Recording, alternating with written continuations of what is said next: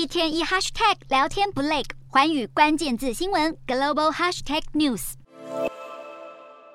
房间墙壁被轰出一个大洞，砖瓦四散一地，远方还不停传来爆炸声。这原本是位在乌克兰东部的一家儿童医院，如今却已经被炸得千疮百孔。俄罗斯军队在跨年和元旦期间持续对乌克兰发动空袭，造成数十名死伤。俄罗斯国防部事后宣称，这些攻击都是锁定乌克兰的军事工业设施。乌克兰空军表示，防空部队在跨年一整夜共击落了四十五架伊朗制无人机，其中有三十二架是在元旦凌晨时段击毁。基辅警察局局长事后在脸书分享一张俄国无人机的照片，只见机身残骸用俄文写着“新年快乐”，冷血的作风引来乌克兰官员群起抨击。乌俄战争至今已经迈入第十一个月，而俄罗斯军队在这段期间经历了一连串军事挫败后，从去年十月开始攻击乌克兰的基础设施，试图让乌克兰人在没水没电的情况下度过严酷的寒冬。不过，泽伦斯基总统无所畏惧，他在新年谈话向国人承诺，一定会取得战争的最终胜利。